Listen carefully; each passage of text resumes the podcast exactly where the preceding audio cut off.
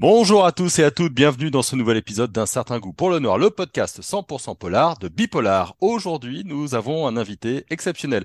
Il s'agit du réalisateur d'une série à découvrir sur France TV, une série qui a plutôt des très bonnes notes sur les sites spécialisés et qui va vous mettre bien mal à l'aise comme il faut. Je veux parler de Caro Nostra avec euh, Ella Pellegrini, Abraham euh, Vapler, Sonia Faidi, pardon. La thématique, c'est une famille d'ogres. Antoine Bess est mon invité. Bonjour. Bonjour. Alors, les ogres, c'est un sujet qui est pas courant. Hein. Euh, comment est-ce que vous êtes retrouvé un petit peu dans, ce projet, une série avec une famille d'ogres qui mange des humains sur France TV? Ah, c'est une bonne question. Euh, en fait, quand on, quand euh, Cyril et Dufresne et, Nathalie Madjar m'ont contacté, donc c'était deux producteurs de la boîte de production Éléphant, ils avaient déjà en fait le projet sous forme de Bible et ils cherchaient des réalisateurs pour le réaliser. Euh, c'était une Bible écrite par, euh, à ce moment-là, c'était El Diablo avec Jean-Pierre Pasco et Iris de GC. Mhm. Et euh, j'avoue, au début, j'ai pas- j'ai fait, j'ai eu exactement la même question que vous. Ah, des ogres qui vivent dans Paris, ok, pourquoi pas. C'était original, en fait, c'est ça qui m'intéressait. Et puis surtout, en France, on n'a pas trop de genre. Et moi, c'est vrai que j'aime bien le genre. J'avais déjà fait une série qui s'appelait Red Creek euh, il y a quatre ans pour Studio Plus, euh, où justement on m'avait proposé du, bah, du polar pour le coup, enfin du thriller, et j'avais beaucoup aimé. Puis j'aime bien les mélanges de genres. Donc c'est vrai que j'ai lu le- la Bible avec attention et je me suis dit, ah, il y a un truc à faire, c'est hyper intéressant. Évidemment, j'ai posé la question, c'est pour qui? On m'a dit pour cela, j'ai dit, oula, ça veut dire sport, euh, parce que pas beaucoup de budget, euh, peu de temps de tournage. Mais euh, je me suis dit, allez, c'est une aventure euh, qui a l'air géniale. Évidemment, à ce moment-là, il y avait une compétition avec d'autres réalisateurs, hein, c'est souvent comme ça en télévision. Et donc, du coup, je me suis lancé dans ma petite note d'intention. J'ai essayé surtout de, de, de, montrer, en fait, dans la note d'intention que je voulais euh, filmer un Paris qu'on voit pas d'habitude. C'est souvent quelque chose qui revient, c'est d'avoir un, un Paris euh, qu'on n'a pas l'habitude de voir. Et, et je voulais axer surtout euh, sur le, la sensorialité, euh, le jeu d'acteur, parce que je pense que c'était très important pour euh, une série de genre, pour qu'on y croit, et une direction artistique poussée, mais en même temps à la hauteur du budget. Donc c'est vrai que j'ai un peu concocté tout ça, et puis, et puis ben, je me suis retrouvé à gagner le projet. Ouais. Très content.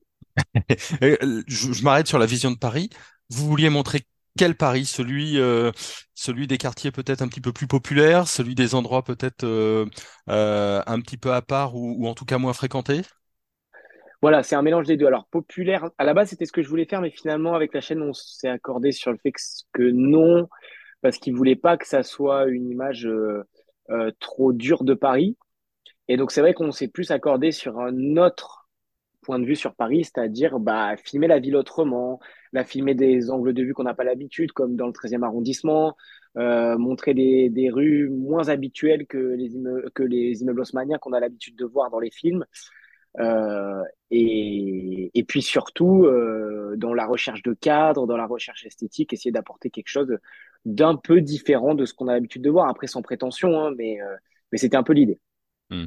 Alors justement, je reviens sur les sur les moyens parce que finalement tout ça est crédible, mais il y a quand même des effets spéciaux, il y a quand même des transformations, il y a quand même une part fantastique non négligeable. Elle n'est pas que suggérée.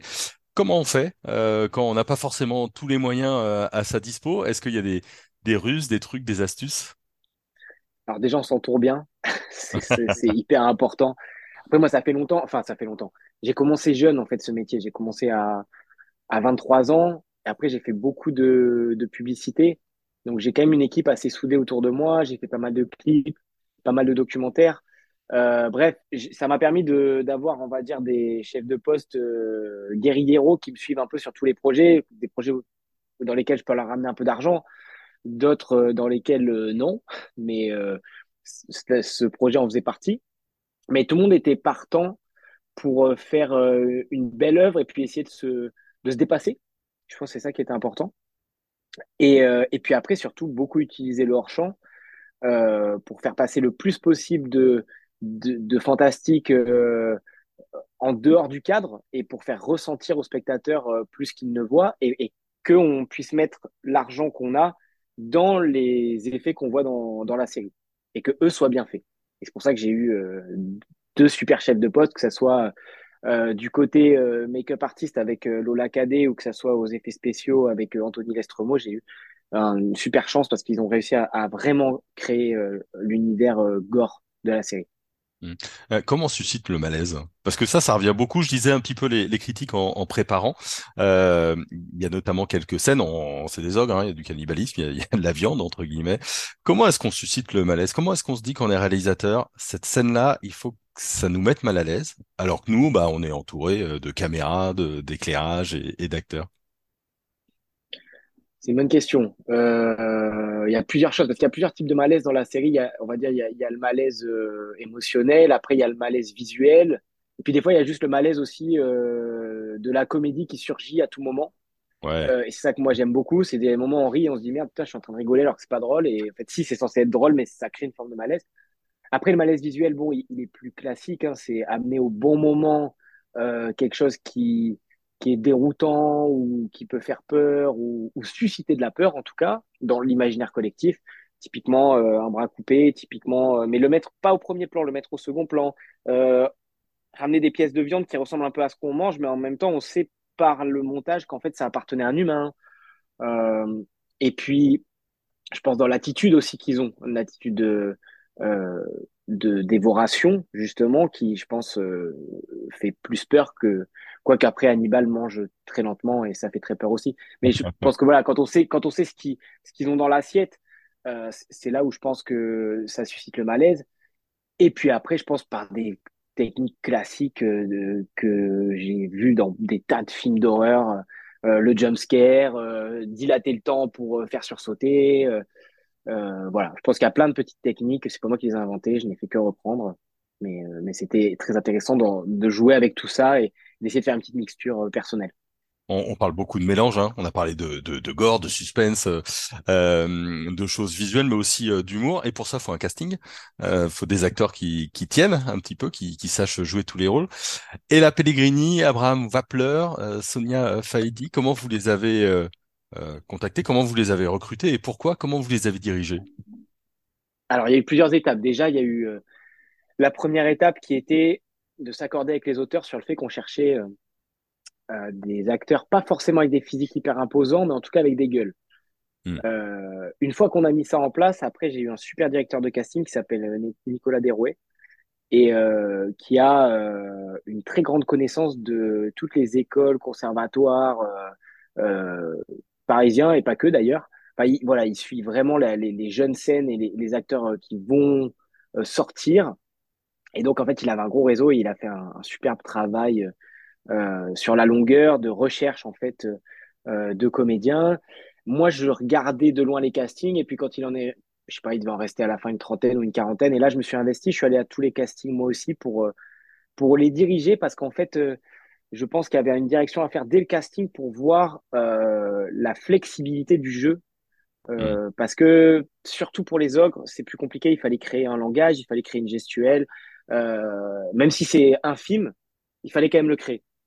Et à l'inverse, pour les personnages comme Yasmine ou, ou, ou Yannick, qui sont un, un, interprétés par Dion et, et, et Sonia, là, il nous fallait non pas des, des comédiens euh, différents, mais en tout cas des comédiens qui, qui ramenaient un peu plus de, de naturalisme, en tout cas, dans leur façon de parler.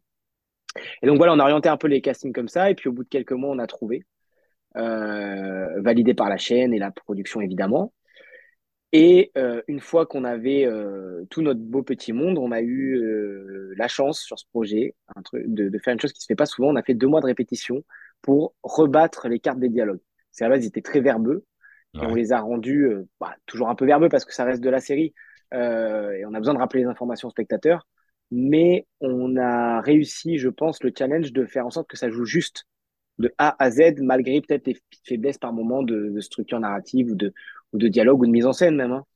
Euh, voilà, donc je pense que la série, on la doit euh, aux comédiens qui ont fait un travail euh, exceptionnel.